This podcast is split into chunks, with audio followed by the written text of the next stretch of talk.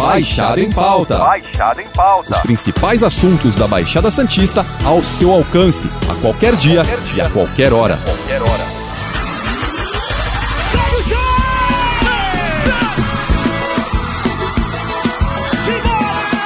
E com o avanço da vacinação e a queda de casos e mortes de Covid aqui na região, a Baixada Santista se prepara para a retomada de atividades artísticas e culturais. E começa hoje o Santos Music. Até abril, o novo Centro de Convenções de Santos vai receber sucessos do país. O evento faz parte das comemorações dos 30 anos da TV Tribuna. Depois de um longo período com a indústria do entretenimento praticamente paralisada devido à pandemia de Covid, os eventos voltaram a ocorrer.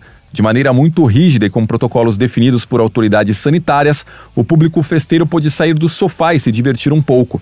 Sobre isso, o Baixada em Pauta traz hoje Luiz Ventura, um dos empresários que encabeçaram a empreitada desta retomada. Luiz, obrigado pela participação. Obrigado, Alexandre, pelo convite. Para começar, qual o balanço que podemos fazer até agora dessa retomada? É, a volta dos eventos está sendo bem surpreendente. Estou gostando muito, depois de tanto tempo parado, poder voltar a trazer entretenimento para o povo. O povo está gostando e vem muito mais por aí. Em todos os eventos, uma série de medidas de prevenção foram tomadas. Vocês acreditam que foram suficientes? Nós estamos adotando as medidas que o governo nos impõe, né, como a carteirinha de vacinação completa, é, o exame PCR de dois dias antes, aferição de temperatura e álcool gel espalhado pelo espaço, além de entrar com o uso da máscara. E também só colocar 50% dos ingressos disponíveis à venda. A questão do uso da máscara, por exemplo, foi um ponto de atenção e que gerou algumas críticas. Mas, obviamente, não há como ter um controle. Para os próximos eventos, existe alguma recomendação ou alguma medida sobre esse tema? É, realmente o uso da máscara dentro do evento é bem complicado ter esse controle, principalmente porque as pessoas estão consumindo sua bebida, né? Então fica bem complicado. Nós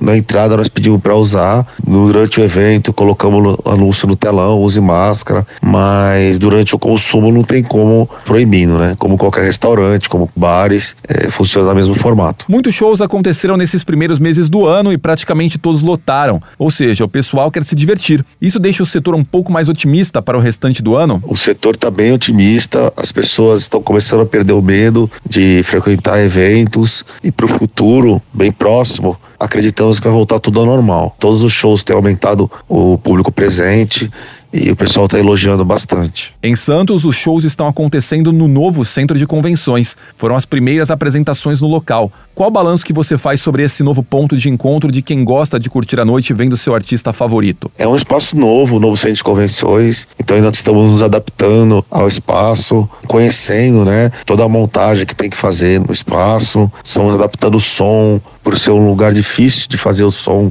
para sua acústica, né? Então, cada show estamos aprendendo um pouco mais sobre o espaço, mas graças a Deus está dando tudo certo. Quem está indo está gostando bastante e a tendência é sempre melhorar. Ainda temos outras apresentações programadas para os próximos meses em Santos, dentro do Santos Music Festival. O que vem por aí? É, dentro do Santos Music, marcados, nós ainda temos duas atrações: o Henrique Juliano, dia 2 de abril, e o Wes Safadão, no dia 3 de junho. Existe alguma expectativa de olhar para o centro com um pouco mais de carinho e promover mais eventos por lá? Tem todo esse papo da revitalização, do agito do Centro Histórico de Santos e há um nítido esforço nesse sentido. Como a área de eventos pode contribuir? O centro é um lugar que dá para explorar bastante. Lá temos o Arcos do Valongo, que dá para fazer vários tipos de shows, festas. É um lugar bacana que o público gosta de fazer show lá. E sim, com certeza temos shows programados. O Dat Roots que nós estamos programando está marcado para ser lá. Para a gente finalizar, qual a perspectiva do setor para os próximos meses? Afinal, logo logo todo mundo, pelo menos todo mundo que quer se vacinar, estará com a dose de reforço. A tendência é que a gente saia cada vez mais rápido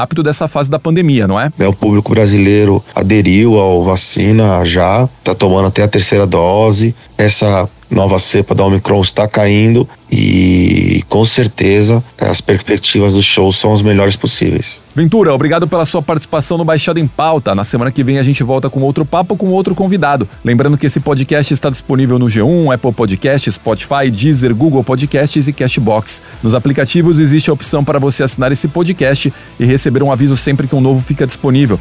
Eu sou Alexandre Lopes e encerro o Baixada em Pauta por aqui. Até o próximo. Tchau.